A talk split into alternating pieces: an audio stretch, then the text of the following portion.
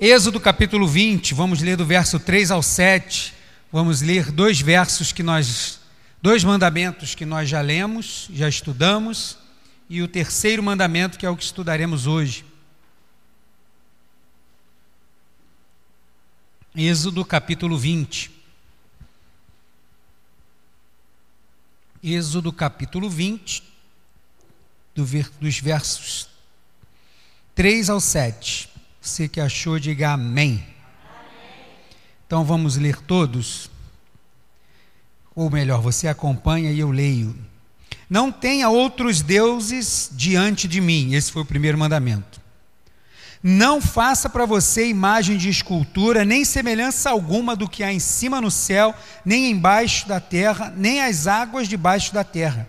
Não adore essas coisas, nem preste culto a elas, porque eu, o Senhor, seu Deus, sou Deus zeloso, que visito a iniquidade dos pais nos filhos até a terceira e quarta geração daqueles que me aborrecem ou me odeiam. Mas faço misericórdia até mil gerações daqueles que me amam e guardam os meus mandamentos. Verso 7: Não tome o nome do Senhor seu Deus em vão porque o Senhor não terá por inocente o que tomar o seu nome em vão. Só até aqui, e hoje nós vamos ficar aí com o verso 7, que é o terceiro mandamento. O Senhor não terá por inocente quem tomar o seu nome em vão. E aí nós vamos hoje fazer cinco aplicações disso, porque a palavra tomar, como a gente eu já até dei uma prévia no domingo, não tem somente a ver com falar porque se fosse só o falar, Deus diria: não fale o meu nome em vão.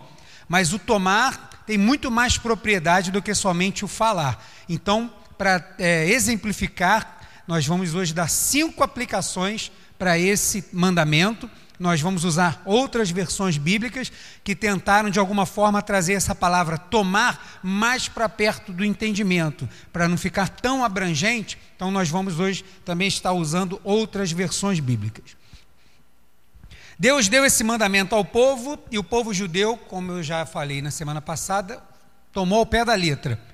E por medo desse povo falar o nome de Deus em vão, tomar o nome de Deus em vão, eles pararam de pronunciar o nome do Senhor. Que nós hoje temos na nossa Bíblia, com todas as letras da palavra Senhor em maiúsculo. Algumas Bíblias mais antigas trazem o nome Jeová nas versões católicas trazem algumas Javé e a outra Iavé. Mas o nome do Senhor é composto de quatro letras, que é chamado tetragrama sagrado, que é um nome impronunciável. A, gente, a pronúncia se perdeu, a gente não sabe como se pronuncia. São as letras Y, H, W e H essas quatro letras. Agora, como se pronuncia essa palavra, a gente não sabe. Porque o temor foi tanto que o povo parou de falar essa palavra e começou a colocar é, adjetivos, dizendo, em vez quando queria se referir a Deus, se referia ao que ele fazia, a sua grandeza. E aí eu vou dar alguns exemplos de como o povo de Israel falava o nome de Deus. A gente canta até um hino do Kleber Lucas que fala bastante isso, né? Tem bastante o nome de Deus. Primeiro é Elohim. O nome Elohim é, é El ou Eloá significa Deus. El ou Eloá. Então, o rim no hebraico é, a, é o plural, mas não quer dizer que são deuses, mas um Deus plural, um Deus muitos. É mais difícil entender, até hoje é, porque o nosso Deus ele é triuno, ele é trino, né, uma trindade. Então, como é que um são três e três é um? A gente não consegue compreender bem isso. Mas o Elohim é a palavra usada para significar este Deus plural. Tem o El Elion, Deus Altíssimo, El Olam, Deus Eterno, El Shaddai, que a gente conhece mais, que é o Deus Todo-Poderoso, Jeová Jireh, Jeová, que é o nome do Senhor que eu falei, Jeová, Senhor ou Adonai, né? É o Senhor é, Jeová Jireh, o Senhor proverá. Jeová Nissi, o Senhor é minha bandeira. Jeová Elohim, o Senhor é Deus. Jeová Shalom, quem não sabe essa? Jeová Shalom é o Senhor da Senhor da paz, Jeová Shalom, Jeová Chamar, o Senhor presente, Jeová Rafá, que é muito cantado, que é o Senhor que cura, Jeová Tissitikeno, que é o Senhor da minha justiça, Jeová Kadosh, que é aquele que é santo, o Senhor é santo, e Jeová Sabaote, que é o Senhor dos exércitos, e outros nomes, né, esses são alguns exemplos. Então, todas as vezes, até que os profetas profetizavam, ou que os homens, e nas suas orações se referiam, os sacerdotes, principalmente a Deus, sempre estavam usando algo parecido com isso, para não falar o nome de Deus que a gente hoje não conhece mais. O nome era impronunciável. Isso foi muito bom e houve até temor, foi reverente. O problema é que se perdeu isso. E então o que acontece? Ficou somente nos lábios, mas o temor não havia no coração. Eles perderam o temor do nome do Senhor. E o Senhor está dizendo para não tomar o nome dele em vão. Então começou com uma boa iniciativa, quando ah, vamos usar adjetivos para não corrermos no risco, no risco de falar o nome de Deus em vão. Mas o problema foi que isso ficou só nos lábios. O coração, como a gente lê na história dos reis, está sempre longe do Senhor. Para que a gente comece a falar das cinco aplicações, a gente primeiro precisa entender essas palavras o texto vai dizer que é para não tomar o nome de Deus em vão. Então, para a gente fazer as aplicações, a gente precisa primeiro entender essas duas palavras, tomar e em vão. O Senhor está falando para não tomar em vão. Então, primeiro, o que é tomar? Tomar é quando eu pego algo e digo que aquilo é meu.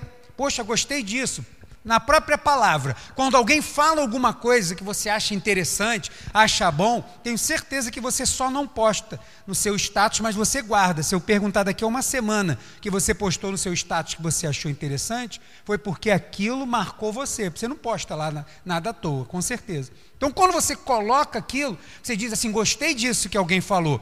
Você toma aquilo para você como uma verdade. Então, a partir do momento que eu tomo aquilo para mim, eu estou dizendo que aquilo agora é para minha aplicação, para minha vivência, faz parte do que eu sou, faz parte de mim, faz parte daquilo a quem agora eu estou representando. Eu quero isso para mim. Então, tomar quer dizer que eu estou pegando algo, tomando posse de algo e trazendo para mim. E as outras pessoas vão ver, caramba, gosto dessa Bíblia aqui, olha, vou tomar ela para mim. Vou lá na loja, compro, adquiro, a tomei, agora ela é minha. Então, aonde eu estiver, ela vai estar comigo e as pessoas vão ver que eu comprei essa Bíblia. Então, eu a tomei. Então, o Senhor está dizendo que é para tomar o nome dele, mas isso não pode ser em vão. O que, que é vão? Inútil. Né? O, o livro de Eclesiastes de sabedoria vai usar muito a palavra vaidade, mas vaidade ali ele está dizendo de inutilidade, o que é névoa, o que você não pode pegar, o que é vento. Né? Só a Dilma que estoca vento, mas as outras pessoas, ninguém pega vento, ninguém tem esse negócio. Então, Deus está sendo claro, falando: não tome, faça, passe dizendo assim, ó, não, o nome de Deus é importante para mim, eu tomo posse disso para a minha vida e depois isso se torna vão. Então, quando a gente só entende essas duas palavras, a gente já percebe que é muito mais profundo do que somente falar o nome de Deus em vão. Então, antes de dar os exemplos, as aplicações que nós vamos fazer agora, é importante que a gente entenda isso. Tomar, peguei aquilo para mim. Eu me digo crente. Quando eu digo que eu sou um cristão, o que, que eu estou fazendo com o nome do Senhor?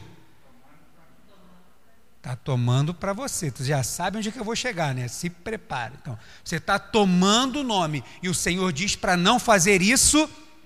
Então o negócio é muito mais do que somente, ai meu Deus, é muito mais do que isso. Isso também, mas a gente vai chegar lá. Então vamos começar com o mais fácil, que é o, infelizmente, é o corriqueiro, que é o nome de Deus quando a gente fala, tá? Então a primeira aplicação, não tomar o nome de Deus em vão é não usá-lo de forma vulgar.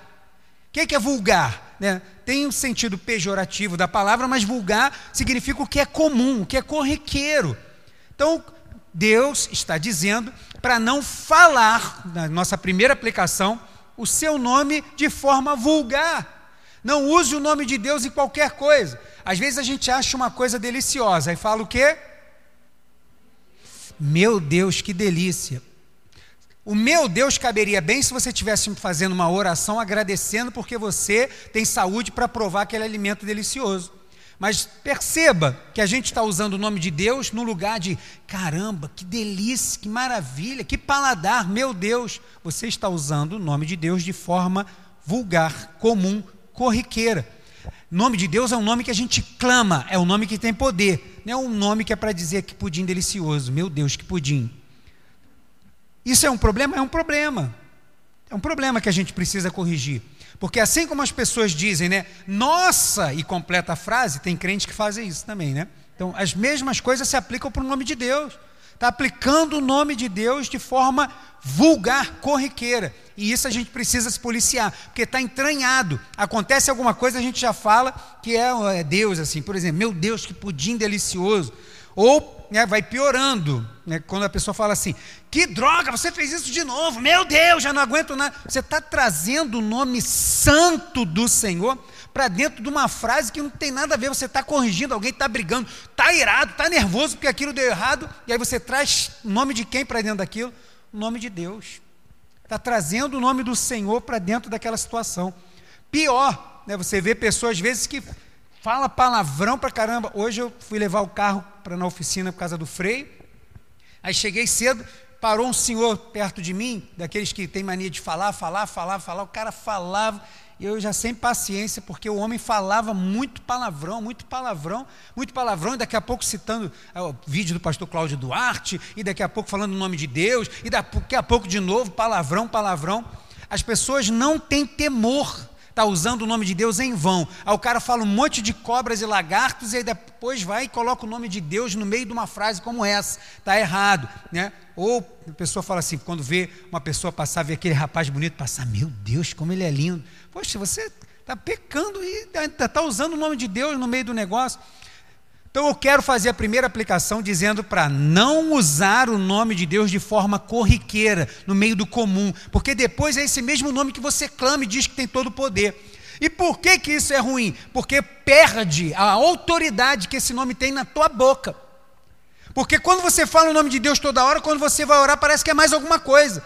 A gente, quando dobra o joelho, parece que perde o temor de, de clamar e falar assim: Senhor, tu és o meu Deus. Fala o nome dele toda hora. Fala o nome dele no pudim, fala porque perdeu o ônibus, reclamando de alguma coisa, reclamando da política, está colocando o nome de Deus, tudo isso, aí depois dobra o joelho para clamar no nome de Deus. Aí não tem peso nenhum. Por quê? Porque você tornou o nome de Deus corriqueiro, comum. E a Bíblia vai dizer para não tomar o nome de Deus em vão. Não use, não fale o nome de Deus de forma corriqueira, porque você estará ferindo o terceiro mandamento. Ok? Alguma pergunta? Nós estamos em aula, então se você quiser fazer uma pergunta, fique à vontade, tá? Tranquilo aqui? Então aqui ninguém tem esse problema, né?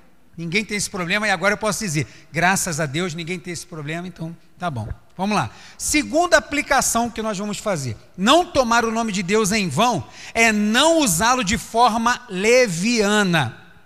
Não tomar o nome de Deus em vão é não usá-lo de forma leviana. O que, que é usar de forma leviana? De forma irresponsável, de forma imprudente, tá bom? E aí eu vou fazer uso aqui da Bíblia judaica e eu quero ler para você como que a Bíblia judaica traduz esse versículo para nós. Você não deve usar de forma leviana o nome de Adonai, que significa Senhor, né? Adonai, seu Deus, pois Adonai não deixará impune quem usar o seu nome de forma leviana. Leviana quer dizer de forma imprudente. Então perceba que nós estamos subindo degraus. Nós começamos com o básico né, falar, o cotidiano, estamos subindo mais um degrau, tá bom? Então ele está dizendo, não use. E o que, que é, para dar exemplo, né? O que, que é usar o nome do Senhor de forma irresponsável? Quando você pega e diz assim, não, nós vamos fazer isso e isso aqui, o Senhor vai nos abençoar. Você orou? Você pediu? Por que, que você disse que Ele vai te abençoar? Não pode fazer tal coisa, vai contigo, jovem. Tu é crente, Deus vai te abençoar. Foi Deus que falou que vai? Se ele não falou nada, não diga. Porque você está usando de forma leviana o nome santo do Senhor. Isso é usar o nome de Deus de forma imprudente, irresponsável. Isso é como o judeu que traduziu essa Bíblia para o português diz: leviano o Adonai, o Senhor, não vai ter por inocente quem usa o seu nome de forma leviana. Vai sim, rapaz, vai dar certo, você é crente, Deus é contigo, pode ir. Está usando o nome do Senhor de forma leviana. Quando uma pessoa age dessa forma, ela está ferindo o terceiro mandamento. Quando Deus diz: Não tome o meu nome em vão, porque eu não vou ter por inocente quem tomar o meu nome em vão. E leviano quer dizer com falta de responsabilidade. Irresponsabilidade, usando o nome de Deus, dizendo que vai dar tudo certo. Não, vai dar tudo certo. Vai lá que Deus é contigo, vai lá que vai dar tudo certo. Isso é de forma leviana. Então vamos agora mais um degrau.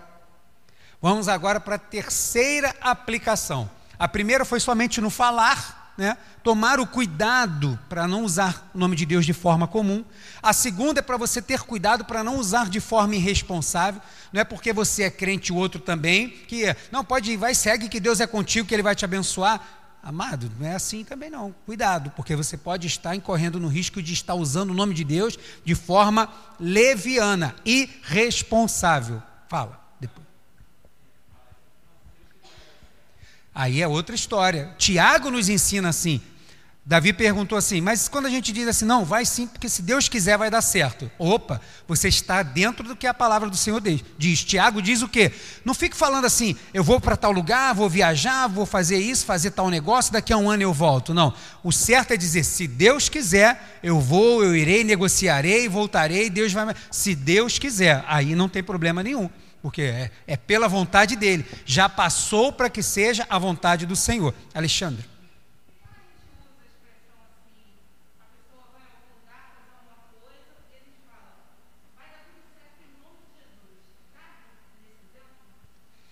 Cabe a gente vai descer para o outro nível, vai ser nesse aí, que a gente vai estar chegando lá. Quando a pessoa Nesse aí, nesse exemplo que você deu, está bem parecido com o que eu estou falando. Não, vai sim que Deus vai te abençoar, tal, vai lá. Você está usando de forma irresponsável. Mas isso vai caber ou vai ficar mais perigoso quando a gente é aquela conhecida profetada. E aí o negócio vai ficar pior ainda. Então vamos lá. Não falar, não usar de forma comum, vulgar. Segundo, não usar de forma leviana sem responsabilidade, falar o nome de Deus, inserir o nome dele, dizendo que vai sim, que vai dar certo, vai logo, porque tu é crente, Deus te abençoe, e você nem orou, nem falou nada, não sabe de nada, às vezes nem conhece a vida do outro e está dizendo que vai ser. Não, como Davi falou, se Deus quiser, vai dar tudo certo, é outra história. Agora, dizer que vai ser, está usando de forma irresponsável. E agora, entrando até no exemplo que a Alexandra está né, tá dando, Alexandre Scott, vamos para a terceira aplicação. Não tomar o nome de Deus em vão é não usá-lo atrelado à mentira. Não usar o nome de Deus em vão é não atrelar o nome de Deus a uma mentira, porque você está confundindo as coisas. Porque Deus é o Pai da verdade, mas a mentira tem o Pai e não é Deus. A mentira tem um Pai e não é Deus. Então, para usar esse exemplo, eu vou usar aqui a Bíblia Pastoral, é uma versão da católica. Eu quero ler o mandamento aqui, ó, Êxodo 20, versículo 7.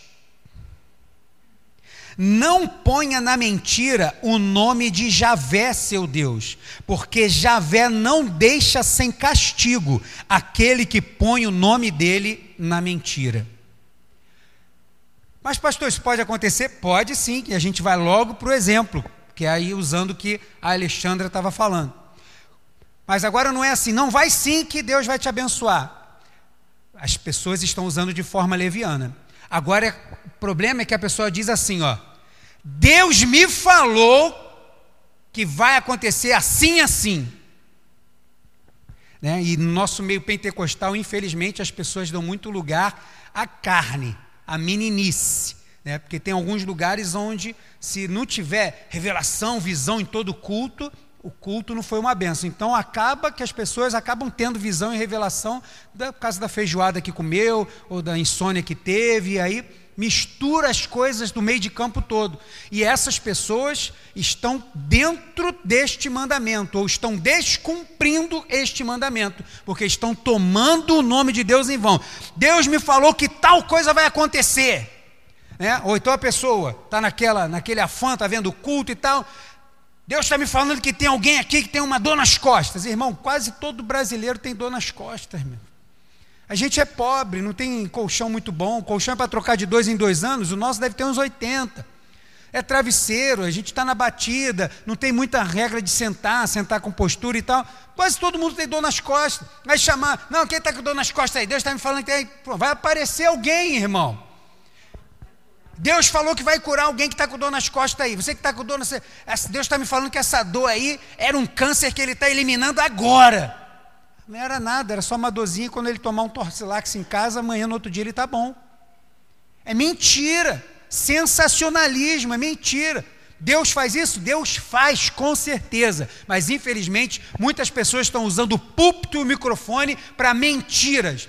Fazendo do púlpito e da igreja um auditório e aqui um palco para poder se promover, para mostrar como tem poder. O poder é dele, se ele quiser, ele faz, se ele não quiser, ele não faz, e isso não muda quem ele é, e não pode mudar quem somos diante dele, porque não servimos a Deus por aquilo que ele faz, mas por aquilo que ele é. Acabou. É por isso. Mas aí as pessoas, não, Deus falou, Deus me falou que vai ser assim, assim, Deus me visitou, eu fui curado. Irmão, como o diácono Adriano pregou aqui domingo, você foi curado, irmão? Fui. Que bênção. Então, quando você for abrir sua boca para dar o testemunho, fui, eu estava morto e ressuscitei. Cadê o laudo do óbito? Não, pastor, morri em casa, ninguém viu. Então, irmão, cuidado quando você dá esse testemunho, dá só na tua casa. Às vezes você passou mal, teve um mal súbito, sei lá, alguma coisa, não morreu nada. Né? E teve um andaço, uns 15, 20 anos atrás, teve um andaço de testemunho de ressurreição, de não sei o quê. Tinha as igrejas já estavam proibindo. Lá, eu me formei em 2011 no seminário. O pastor, na, inclusive naquela época, ele falou isso. Aqui, se alguém vier falar alguma coisa que morreu e ressuscitou e não tiver o óbito, amigo, não, aqui não, não vai dar testemunho nenhum. Porque começou a andar, a pessoa desmaiou, passou mal, levantou, pronto, morri e ressuscitei. Irmão, mentira.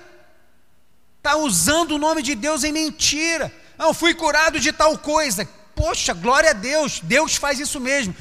Vai lá no médico, faz o exame de novo e vê o médico dizer assim: olha, realmente eu não estou entendendo nada do que aconteceu. Como a gente costuma ouvir, eu não sei o que houve com você, mas você não tem mais nada. Glória a Deus. Opa, sim, fala, meu.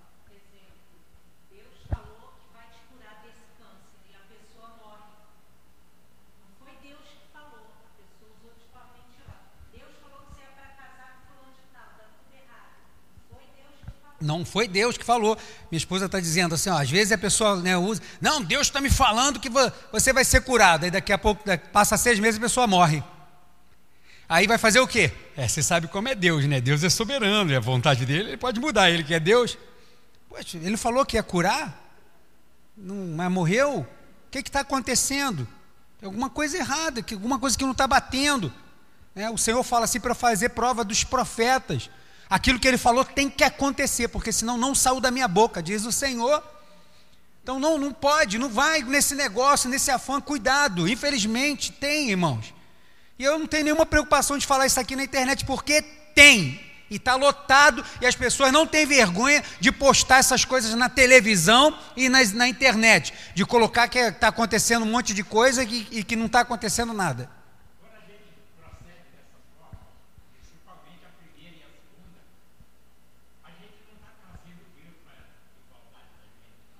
Está atrelando o nome do Senhor na mentira. Você tomou o nome de Deus. É, está rebaixando o Senhor, né?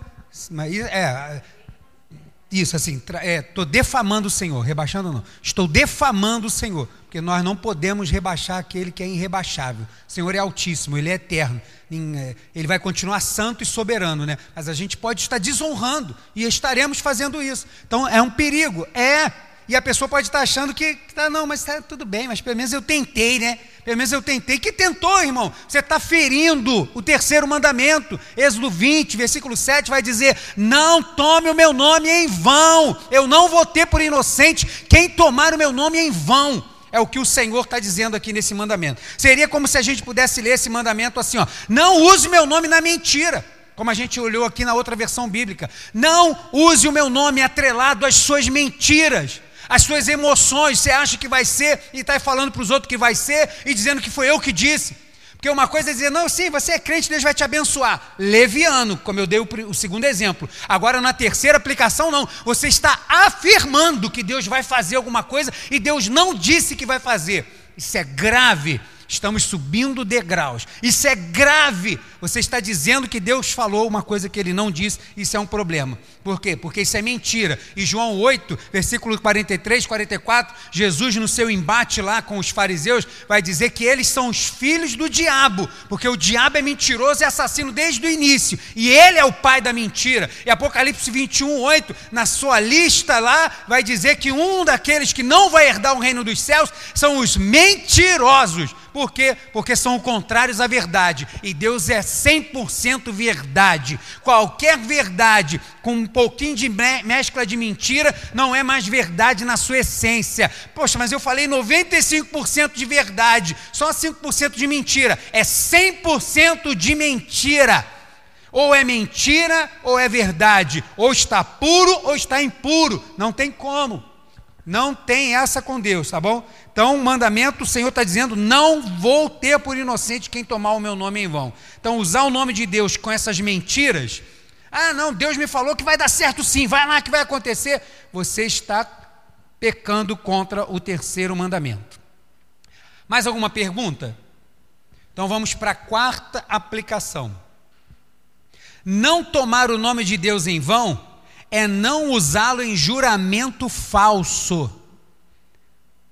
Não tomar o nome de Deus em vão é não usá-lo em juramento falso, que é uma profanação. O que é profanação? Violação daquilo que é santo. Você está violando aquilo que é sagrado. É o juramento falso, porque naquela época as pessoas podiam jurar em nome de Deus, a gente vai ver isso já já. Mas vamos lá, eu quero fazer uso aqui agora da Bíblia de Jerusalém uma excelente versão bíblica.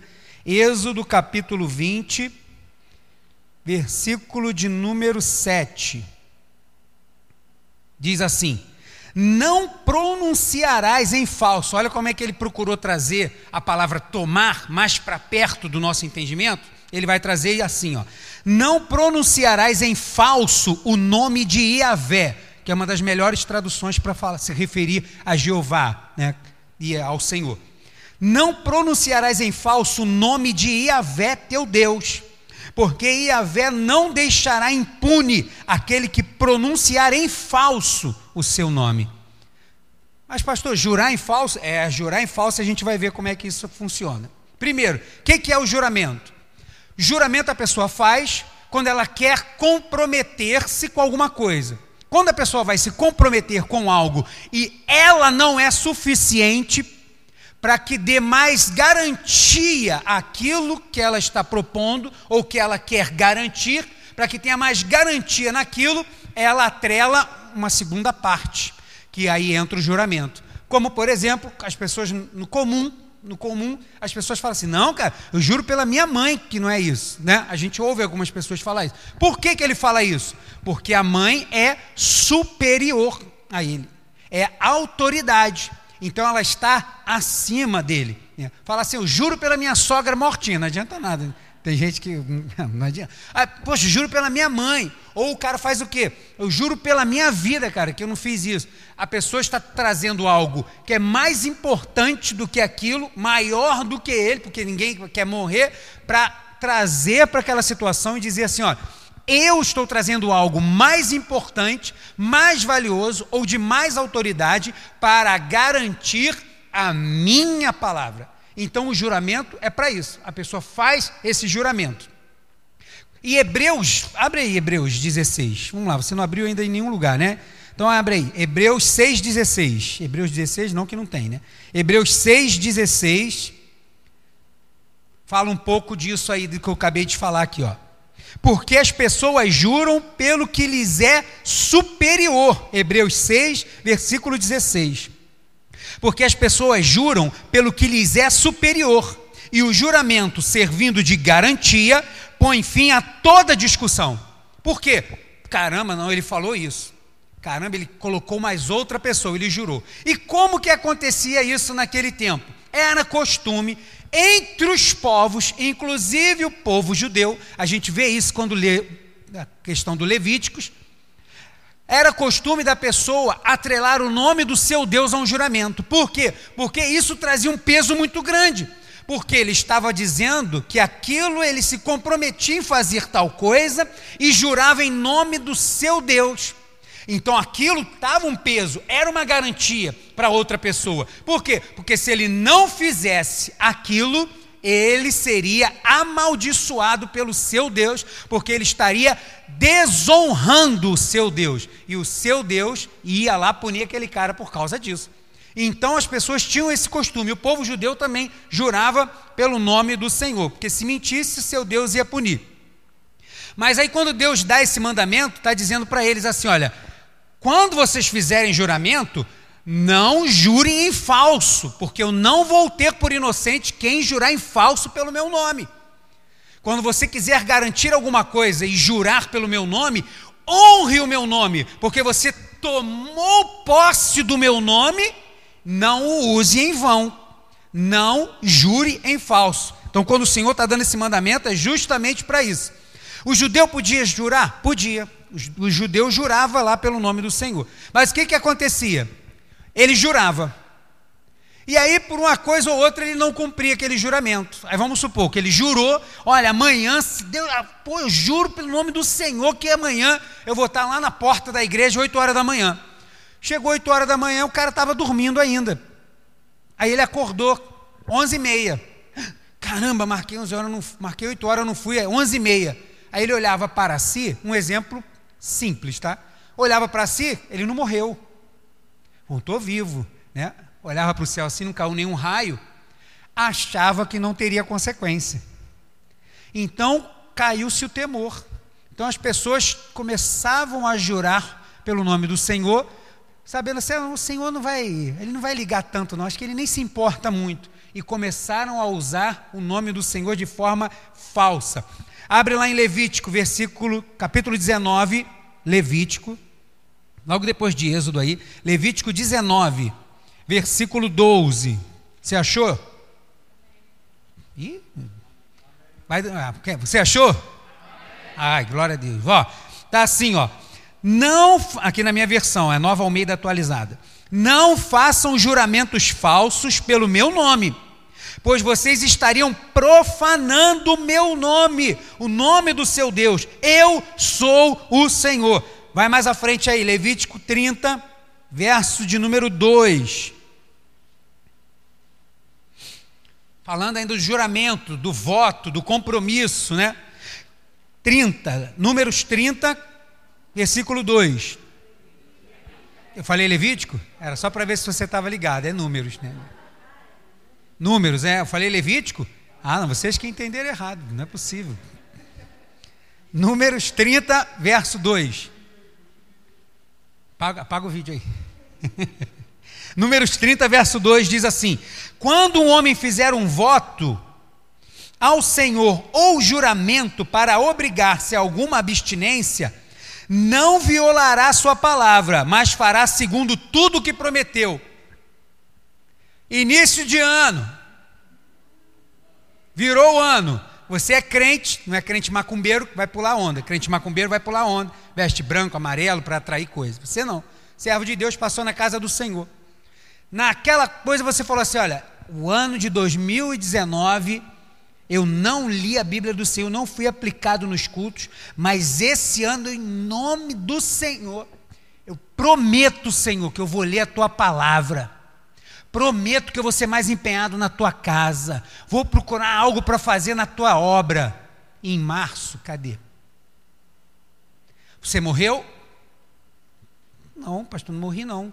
Então acho que não teve problema não. Tem problema grave, você está morrendo aos poucos. Você está morrendo espiritualmente porque você não está dando valor às promessas que você faz. E para o Senhor tem porque o Senhor empenha a sua palavra, e ele diz que quando você empenhar a sua, vai dizer em Eclesiastes: melhor você não empenhar a tua palavra, não faça voto e não faça juramento. A gente vai ver isso também, o próprio Senhor Jesus vai dizer. Agora, se fizer, corre para cumprir. porque você está ferindo o terceiro mandamento. Você está tomando posse do nome do Senhor e está fazendo disso em vão, como algo inútil. E o Senhor não terá por inocente aquele que tomar o seu nome em vão. Jesus vai dizer que naquele grande dia, toda palavra dita de qualquer maneira, toda palavra frívola, vai entrar em julgamento. Então, cuidado quando você abra sua boca, ou eu, que a gente abra a boca, tome posse do nome do Senhor e jure. Cuidado, cumpra o que você prometeu. Não, ó, fica tranquilo aí, irmão. Eu juro que eu vou estar aí na tua casa. Não, em nome de Jesus eu vou estar na tua casa. Vou aí, a gente vai estar orando junto. O irmão já até morreu, o outro nem sabe mais. Não foi lá, não visitou. Disse que iria, se comprometeu e disse que em nome de Jesus iria. Pecado.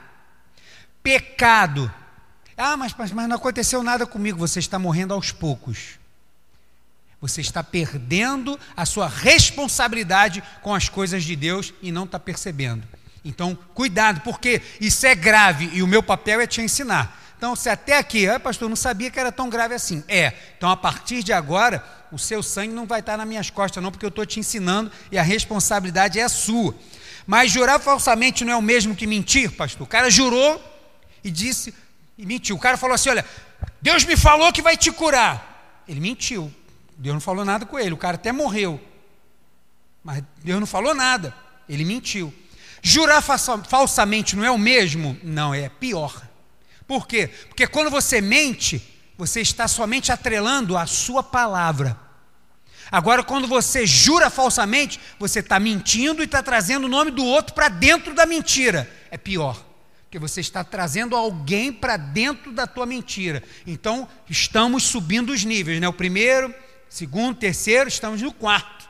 Então, aqui já é pior. Por quê? porque você agora trouxe o nome do Senhor, o nome santo do Senhor, para dentro de uma mentira como algo banal. O Senhor não terá por inocente quem usa o seu nome em vão, tá bom?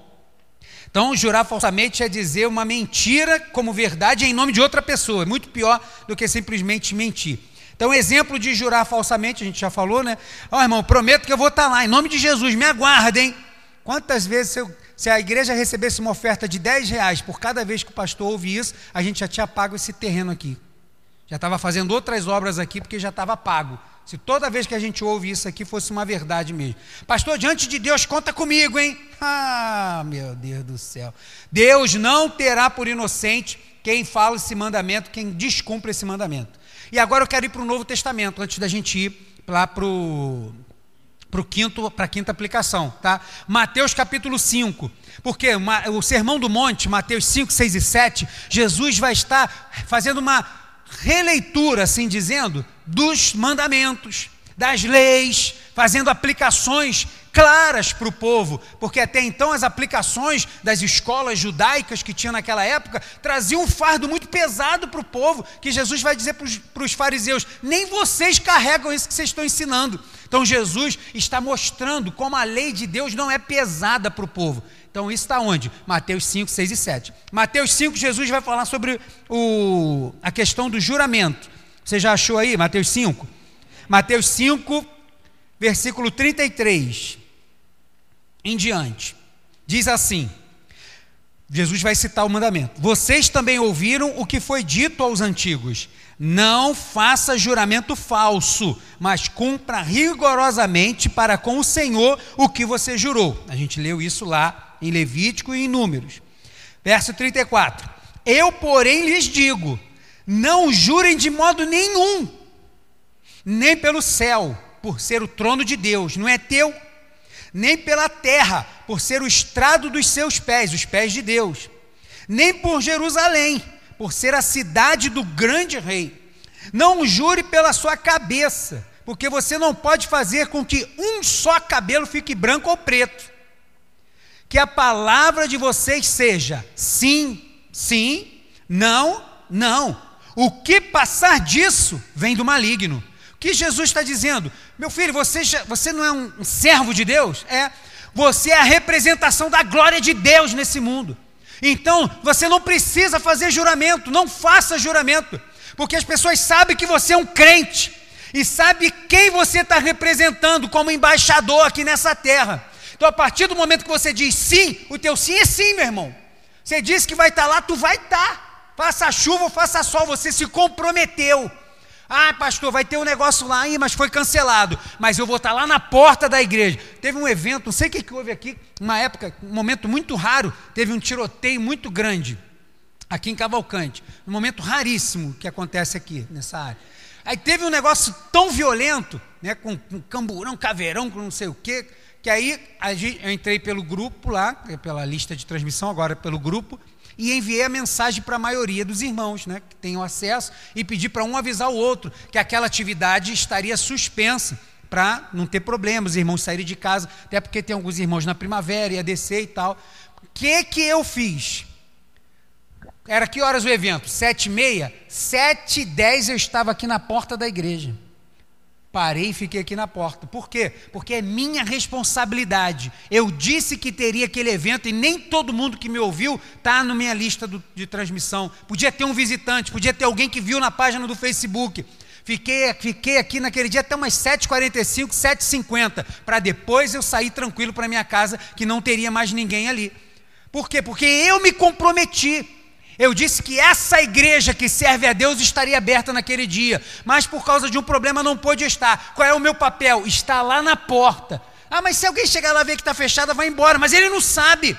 Ele vai chegar ali na porta, mas não sabe o que, que aconteceu. É a responsabilidade do líder da igreja de estar tá lá na porta para avisar. Ah, pastor, mas tem tiro. É, mas é, é só eu. É diferente de eu colocar outras pessoas em risco. Por quê? Porque eu disse que ia ter o evento, né? Então eu, como Jurei que ia ter aquele evento, eu me comprometi que teria aquele evento. Então, se não tem, eu tenho que estar lá para explicar o motivo que não há. Eu tenho que estar. Não posso simplesmente fechar a porta da igreja e torcer. Vamos torcer para que ninguém apareça? Não, tem que estar lá. É minha responsabilidade. Então Jesus está dizendo: se você disse sim, isso já basta, irmão. Porque se isso não bastar, é maligno. Não, pastor, vou estar lá sim, pode deixar que eu estou sim. Ah, mas você vai? Aí cai, acabou de falar com o pastor, né? Aí foi embora, está conversando com outro irmão. Cara, pô, mas tu vai mesmo? Tu não tem outro compromisso? Não, mas eu falei só que vou só para. Se der, até vou, mas não. Sua palavra é do maligno. Sua que eu estou dizendo é de quem age dessa forma. Essa palavra é do maligno. Porque tinha que ser sim, sim, não, não. Se é não, é não. Não, não dá, não posso. Não vou me comprometer. É mais fácil. Ah, deu, você vem. Do que dizer, não, eu vou sim, nem aparece. Então, pô, não, mas não deu. Aí depois vem com desculpa farrapada. Ah, passei mal, passei mal, passei mal, passou mal toda hora. Está errado, irmão, isso é pecado. Você está tomando posse do nome do Senhor. Você disse que ia lá, você disse que ia fazer, você disse que ia ligar, você disse que ia orar pelo outro e você não fez isso. É pecado. Está ferindo o terceiro mandamento. E o Senhor não disse somente para não tomar o nome dele em vão. Ele disse que também não teria por inocente quem fizesse isso. E isso é sério, irmãos. Os mandamentos não estão lá porque é bonitinho, não para pendurar na parede, não. Estão lá porque é sério. E nós, como igreja, precisamos tomar isso como realidade. Isso não mudou, vale para nós. Se eu prometer algo ao Senhor, estarei aqui. Uhum.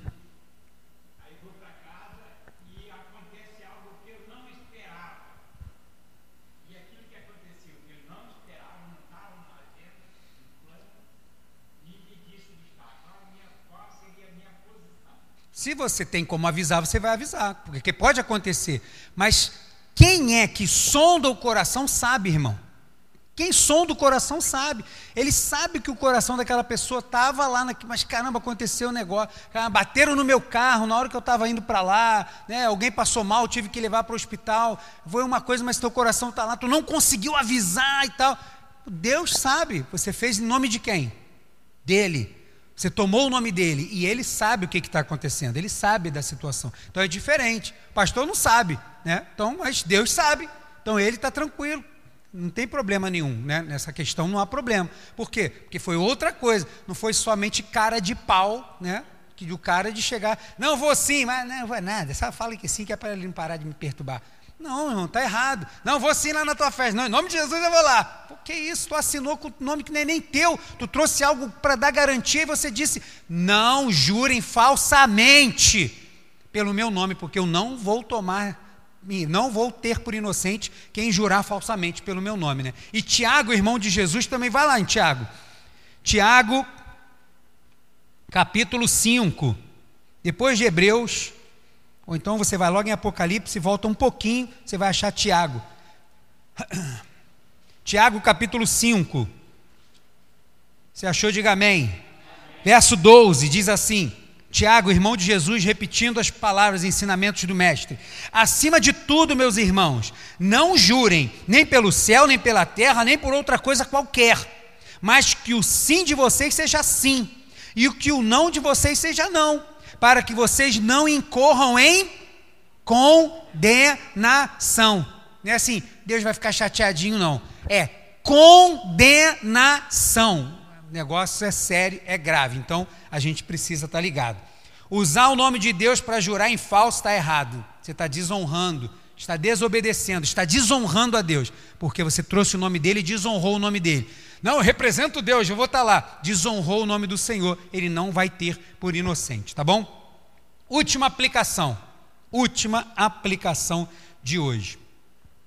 Não tomar o nome de Deus em vão, deixa eu até beber um pouco d'água aqui agora, primeiro.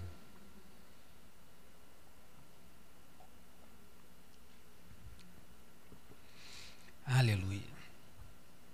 Dá uma espreguiçada aí, irmão. Assim, ai, veio trabalho, né? Ai, é cansado, isso. Mas assim, que agora é o último. Não tomar o nome de Deus em vão, se segura. É não usá-lo em blasfêmia não tomar o nome de Deus em vão é não usá-lo em blasfêmia. Ah, é, pastor, graças a Deus, então isso aí eu estou tranquilo. Então vamos ver. Se Deus quiser, a gente está. Primeiro, a gente precisa definir o que é blasfêmia. Então eu vou pedir ajuda aqui do dicionário do Léxico e do Pribera. Pribera diz que blasfêmia é isso: ó.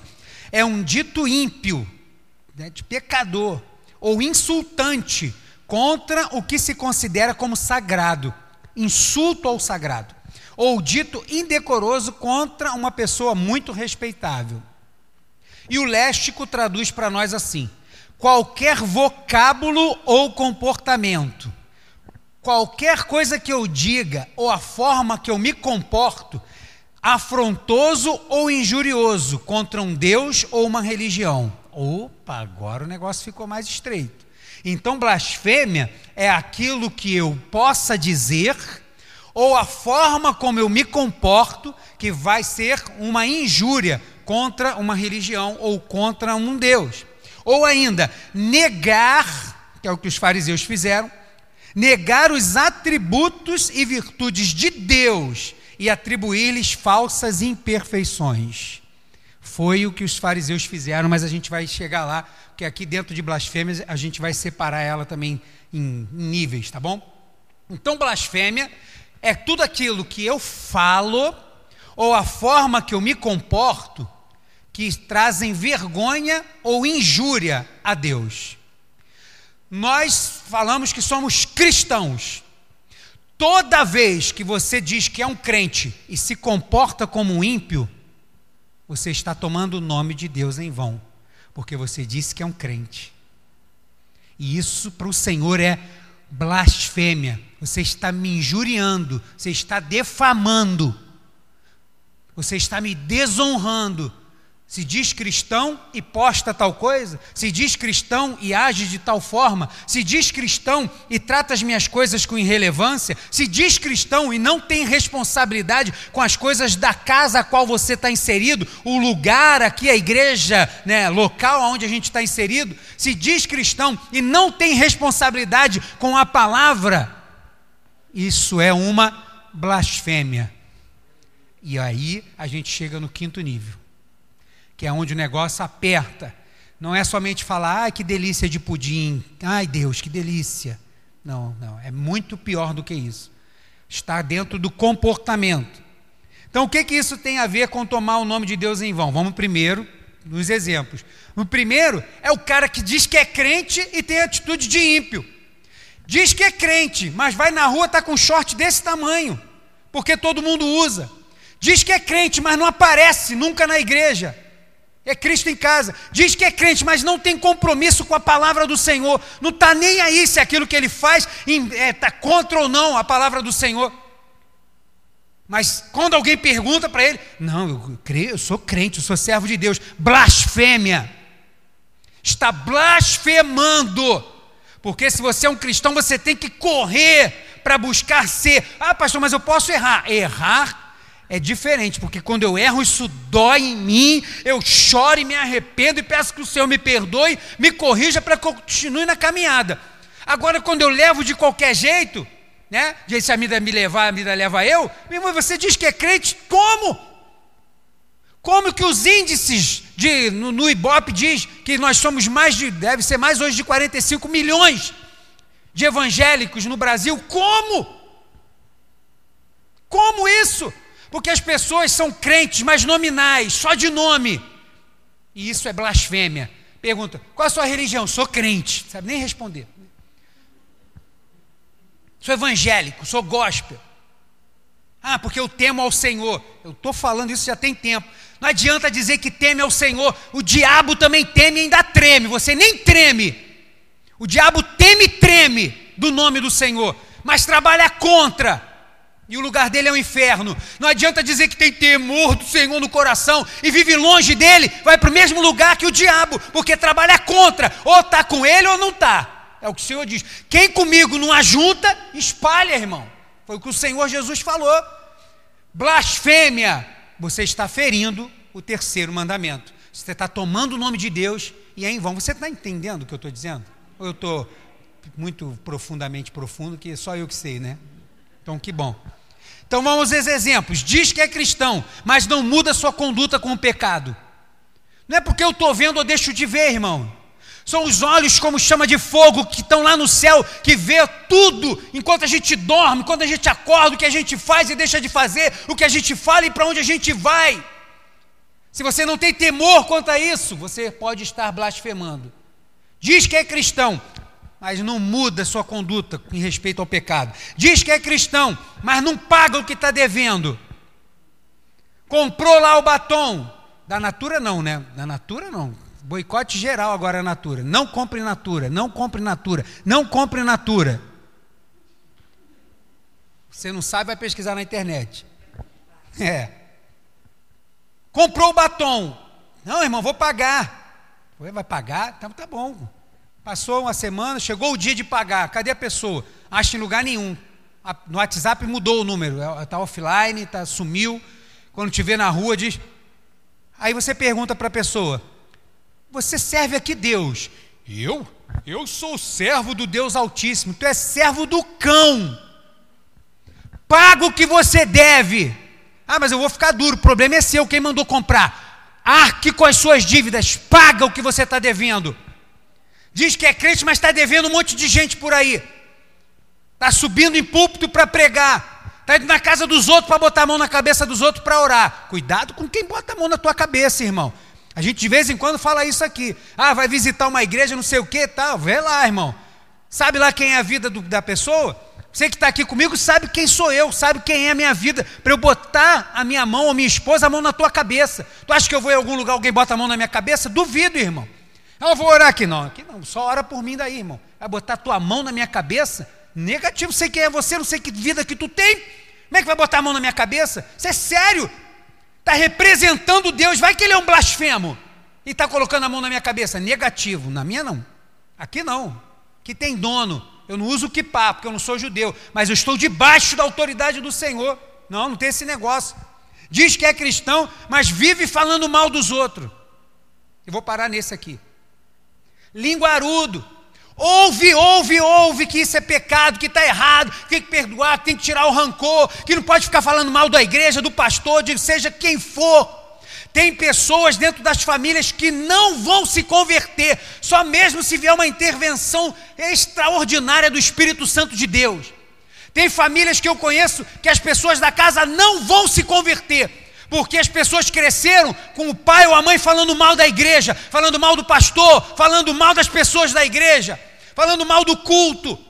Ao invés dele simplesmente falar, pastor, já deu, não vou ficar mais aqui não, mas aconteceu alguma coisa, eu não concordo com isso, com isso, com isso, com isso, se o senhor gosta e tal ou não, mas, poxa, Fica na paz, estou indo embora. Tem nem que orar, irmão.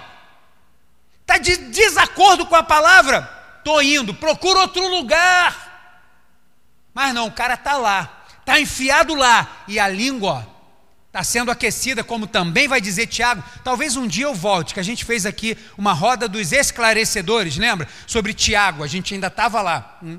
Então talvez a gente faça um, um repeteco desse negócio. É Tiago que vai dizer: esses têm a língua aquecida pelo fogo do inferno. E está lá sentando pau em todo mundo, sei que. Aí passa um crente, tá ali, ó, aquele não vale nada. Oi, irmão, Pai do Senhor, te amo no amor do Senhor. Passa, não vale nada aquele ali. Aquele, a língua aquecida pelo inferno. E ele diz que é crente. Na vila que eu moro tem. Está assistindo aí, linguaruda? Lá na vila que eu moro tem. Diz que é crente. Um vestido até aqui. Para ali debaixo da minha porta com a outra que também diz que é crente. É amigo, tô quase chegou um balde d'água lá da onde eu moro. Vai falar mal dos outros para lá. E fala mal daqui, fala mal do outro, passa alguém. Cara, mal passou, não deu nem distância de 10 metros, já começa. Ah, viu fulano ali? Viu a gritaria na Já está falando. E aí, domingo, sai com uma Bíblia aparecendo uma página amarela enorme debaixo do braço e diz que é crente, que vai para a casa do Senhor adorar. Isso é blasfêmia. Está trazendo injúria pelo comportamento ao nome daquele que é santo e que pede que nós sejamos santos, imperfeitos, mas na busca contínua pela santidade. Esse mandamento é sério, todos eles são. Esse daqui talvez seja um dos mais descumpridos. Usar, falar o nome do Senhor, tomar o nome do Senhor em vão. Outro, outro caso de blasfêmia. Esse aqui eu estou falando é do cara que está dentro da igreja. Ele está dentro da igreja, diz que é crente, mas não se comporta como tal. Não estou falando daquele que pode ser que fale, que tropece, não, que vive, é cara de pau, está dentro da igreja, mas não tem mudança. Passou um ano, dois, três, quatro, o cara está no mesmo pecado, está na mesma dificuldade. Está blasfemando, dizendo que é o nome de Deus. E aí, irmãos, eu fico muito triste quando vejo pessoa que não tem essa mudança, e às vezes estava até aqui, chegou aqui, aí quando chega aqui, nessa igreja especificamente, para você que está me ouvindo, chega aqui, não encontra espaço, porque eu não dou oportunidade. Ah, pastor, deixa eu louvar, louvo em casa. Ah, pastor, eu prego, que bom, glória a Deus. Só quando eu te conhecer, vai ter que conviver comigo primeiro, se você quer subir aqui para pregar. Se você quer falar, quer testemunhar ou quer cantar. Ah, pastor, eu estou aqui, mas eu achei um espaço em tal lugar. Foi Deus que falou? Foi. Foi nada, mentira, já está pecando de novo. Pode ir, vai com Deus. Porque se Deus falou que teu tempo aqui não acabou, quem sou eu para falar qualquer coisa depois do que Deus falou? Vamos, se foi Deus que falou, Deus te abençoe, seja uma bênção lá. E a pessoa não tem mudança, aí sobe no púlpito de uma igreja aqui, outra ali. Infelizmente, igrejas né, pequenas, menores, a pessoa não pode ir lá e dar um glória a Deus mais alto que já chama logo para pregar. Não sabe quem é. É um perigo. Aí está lá, a pessoa falando um monte de coisa que não vive. Blasfêmia contra o nome do Senhor. Ah, pastor, mas ninguém está vendo. Mas o Todo-Poderoso está vendo. E ele não terá por inocente então, esse é o que está na igreja. E blasfêmia também se aplica para aquele que não está mais, tá? Esteve na igreja, mas agora deu as costas para Deus. Blasfêmia. Um dia esteve na casa do Senhor. Um dia disse que Deus era tudo. Um dia, quando cantava as letras das músicas, chorava na presença do Senhor. Fez juras de amor ao Senhor. Disse que o Senhor, sem Ele, Ele precisa que eu morra, mas se o Senhor, eu não quero sair da tua presença. Hoje vive longe da presença do Senhor. Fez promessas e juras de amor dentro da casa do Senhor. E agora está onde? Está blasfemando contra o nome do Senhor. Outros que estiveram aqui dentro, e aqui, eu estou dizendo aqui, nesse lugar, e hoje estão aonde? Estão na macumba, cheio de tatuagem no corpo das entidades que serve. Mas já teve aqui, provou do milagre do Senhor, do Senhor resgatar lá da onde ele saiu, de tudo que ele viveu na transformação, está onde hoje? Lá batendo cabeça. Blasfêmia contra o nome do Senhor. Depois de provar, abre aí Hebreus, meu Deus, agora não estava no script não. Hebreus, deixa eu ver se eu acho aqui. Hebreus 6. Hebreus 6, versículo 4. Hebreus 6, verso 4. Olha o perigo da, dessa blasfêmia, desse ponto que eu estou falando aqui. Um dia disse que Deus era tudo, agora está caminhando longe do Senhor e está nem aí. Está nas farras, está na bebida e está tudo lá. Um dia adorou a Deus e agora se dobra a falsos deuses. O Senhor vai falar assim, ó, ao seu povo, aos hebreus. Essa carta é lindíssima. Hebreus 6, versículo 4. Eu vou ir lendo aqui. Diz assim: Você achou aí? Hebreus 6, 4. Isso.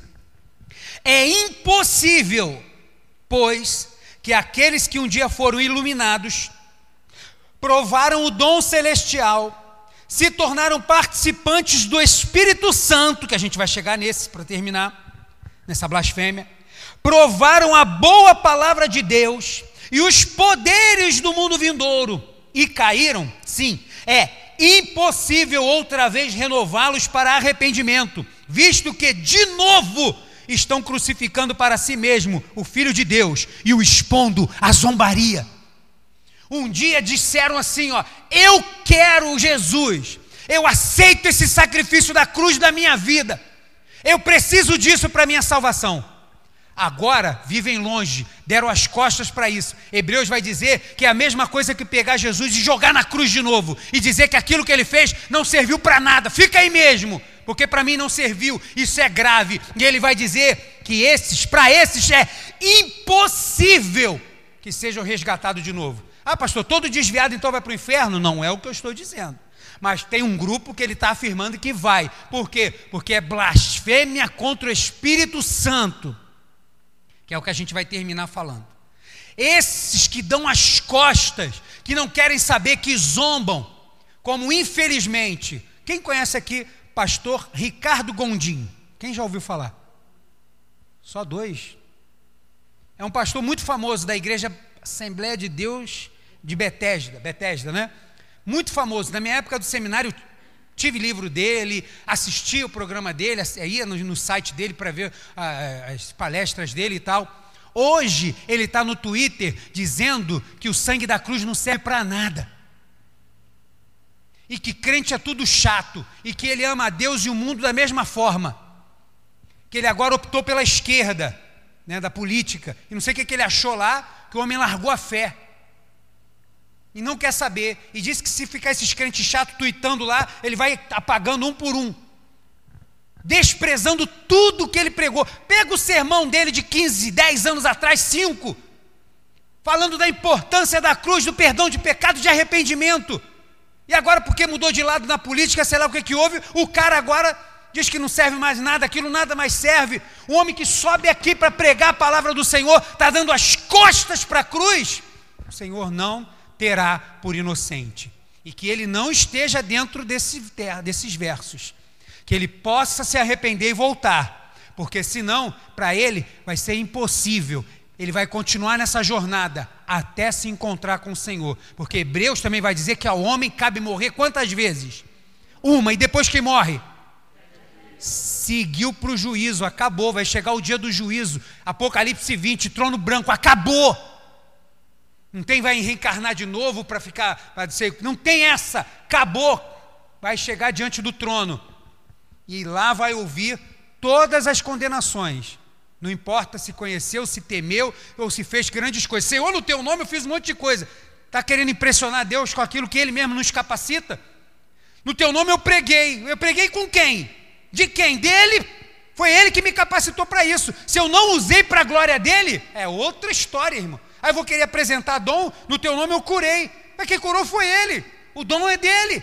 Ele só nos dá esse dom, esse presente para que a gente use para quê? Para que o nome dele seja glorificado. Aí, no teu nome eu fiz isso, fiz isso, fiz aquilo. Você está apresentando para Deus o que Ele te deu. Lá naquele dia Ele vai querer ver fruto. O que foi que você fez? Com, com que você viveu? Como que você honrou meu nome enquanto você estava vivo? Quero saber se você pregou na África ou se você pregou nos, nos, nos continentes todos. Eu quero saber se você pregou e milhares de pessoas se salvaram ou se só dois se salvaram. Você acha que são números, estatística? Acha que eu estou numa reunião de planejamento? O Senhor vai querer ver fruto. Como posso chegar diante do Senhor com as mãos vazias? Como vou me apresentar ao Senhor? Vai dizer o salmista. Tomar o nome do Senhor em vão é muito sério. Muito sério. E por último, né, ainda falando da blasfêmia, aí que é o nível máximo, né, que a pessoa que larga e dá as costas mesmo e não quer saber mesmo. Quem tomar o nome de Deus em vão, Deus não terá por inocente. Abre aí Mateus, vai mais para trás aí logo aí. Você já está em Hebreus, eu já estou em Ageu, já passei direto, agora estou em Marcos. Pronto. Mateus, capítulo 12, versículo 22. Ah, pastor, o senhor está falando isso tudo que o senhor está brabo? Não, porque eu tenho que te ensinar.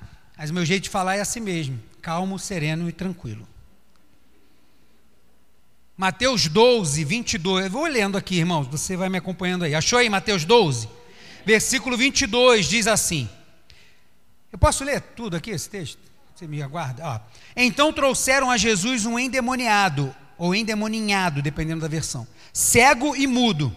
Isso aqui é um sinal messiânico. Só o Messias poderia expulsar um demônio cego e mudo, porque no judaísmo eles expulsavam pelo interrogatório. Se o cara é, é mudo, é, é surdo, cego, não tem como. Aí Jesus chega num cara que é cego e mudo. Jesus o curou e o homem passou a falar e a ver. Então Jesus fez ali um sinal que os fariseus aguardavam. Um sinal messiânico. Esse é o Messias. Porque qual é o papel do fariseu na Bíblia? fariseu não é servo do demônio, ele era para ser um servo de Deus. Qual era o papel do fariseu? O fariseu era aquele que entendia bem da lei para pôr à prova aqueles que se apresentassem como Messias. Porque conhecedores da palavra, eles iam ver aquele, como foram em João. Deixa eu ver se é João, por um acaso. Ele vai dizer: ó, não sou eu, vocês estão vendo a pessoa errada. Aí vê Jesus, e aí vê um negócio desse, era para eles entre si falar assim: olha, Vamos trazer ele para perto, porque a promessa que o Senhor fez lá, que a gente está lendo Isaías, aquelas promessas estão valendo, é esse, hein? Vamos ver mais alguma e chegar perto. Mas eles já estavam corrompidos, então o que, que eles fizeram? Criaram uma barreira. Vamos eliminar esse, esse Messias aí que vai dar problema para a gente. E toda a multidão se admirava e dizia: Não seria este por acaso o filho de Davi? Ou a esperança, né? O Messias, aquele que viria. Mas os fariseus, ouvindo isso, diziam: este não expulsa demônios senão pelo poder de Beuzebu, o maioral dos demônios. Os fariseus entendiam da lei, tinham a interpretação da lei, tinham as suas duas escolas, que eu esqueci o nome das escolas judaicas, para trabalhar com a interpretação da lei, sabiam quais os sinais que eles iam, porque eles também tinham Talmud, tinha a Torá, tem o Talmud, um outro livro, e aí eles sabiam, mas o que, que eles fizeram? Repeliram. E pior, como a gente leu lá na, na, no que é blasfêmia, do léxico, do dicionário léxico, vai dizer que é atribuir alguma coisa que é de Deus aquilo a dizer que não é, ou atribuir a demônio. A gente vai ler depois de novo a definição.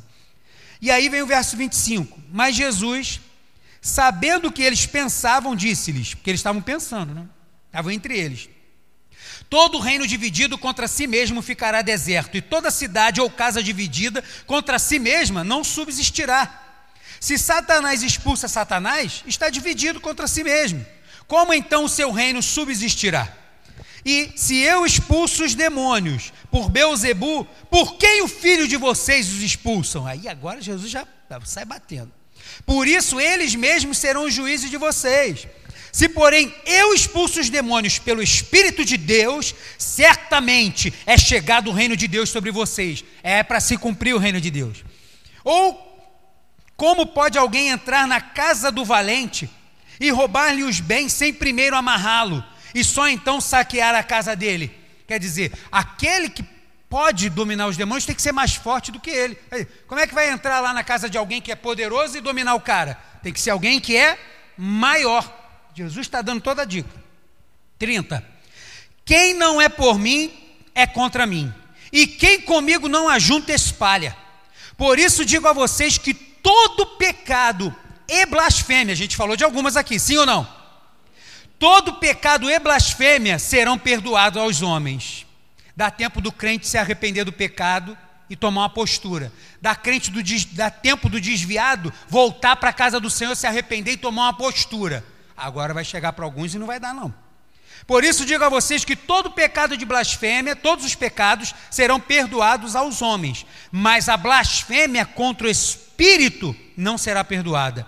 Se alguém disser alguma palavra contra o Filho do Homem, isso lhe será perdoado. Mas, se alguém falar contra o Espírito Santo, isso não lhe será perdoado, nem neste mundo, nem no porvir. Porque essa pessoa deu as costas para a verdade. Não é que ele está atribulado, está com problema, está de depressão, não, não. Ele deu as costas, ele sabe que aquilo é a verdade, mas ele dá as costas e prefere ter a vida que tem. Isso é blasfêmia, porque nós fomos comprados pelo preço do cordeiro, do sangue do cordeiro, limpos pelo sangue do cordeiro. Mas Paulo vai dizer que para o dia da redenção nós fomos selados pelo Espírito Santo de Deus.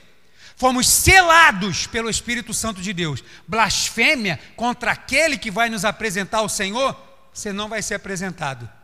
E para esses, Jesus está dizendo: não tem perdão. Por quê? porque essas pessoas já estão com seu coração duro. Pode ouvir a pregação que for, pode ler o texto que for, pode ver o poder de Deus como for, como eles estão vendo aqui. Eles preferem dizer: não quero, não quero, não quero, não quero. Esse pecado não vai ser perdoado. Então, só para a gente fechar, lembrando a definição aqui, ó, de blasfêmia Qualquer vocábulo ou comportamento afrontoso ou injurioso contra um Deus ou uma religião, ou ainda negar os atributos e virtudes de Deus e atribuir-lhe falsas imperfeições. Foi o que os fariseus fizeram aqui. Atribuíram aos demônios aquilo que era sinal de que o reino de Deus estava chegando na terra. E isso é grave e contra isso não há perdão. Hebreus 10, você puder aí, senão você só me ouve. Hebreus 10, eu quero ler. Versículo 26 a 31.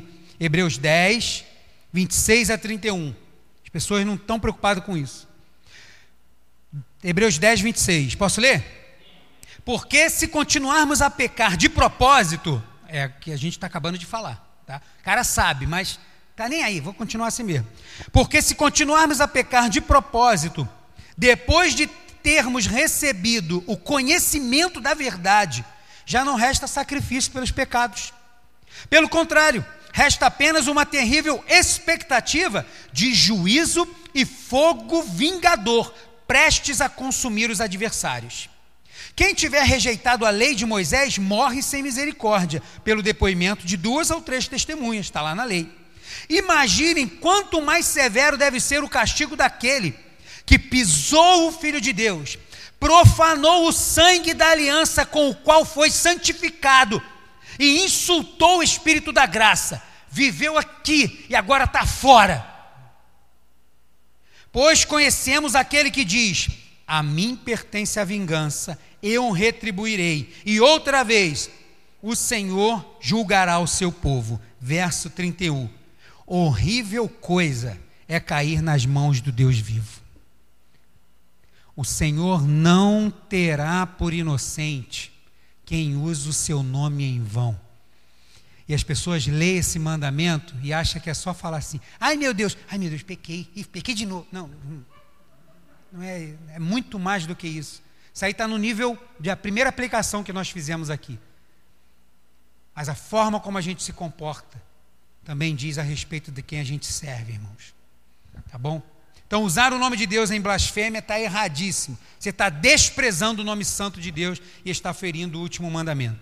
Então, para fechar, relembrando, falar o nome de Deus em vão é usá-lo de forma vulgar, no comum, no corriqueiro. Ai meu Deus, que pudim delicioso. Está trazendo o nome de Deus que você ora, o nome santo, para falar que pudim é gostoso?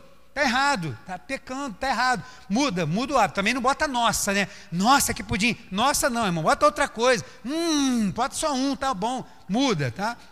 Usar o nome de Deus de forma vulgar, pecado, é corriqueiro, comum.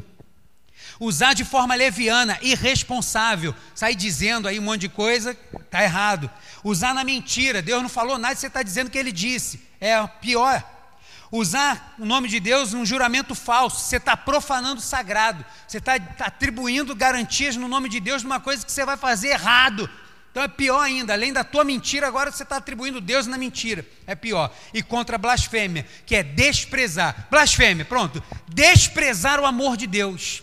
Você despreza Deus. Quando você blasfema, você está desprezando Deus. A palavra do Senhor diz assim: ó, não fala mal do seu irmão, você vai lá e taca a língua no teu irmão. Você está desprezando Deus. Tá? Então isso tudo aí é um pecado gravíssimo. Ficamos entendidos?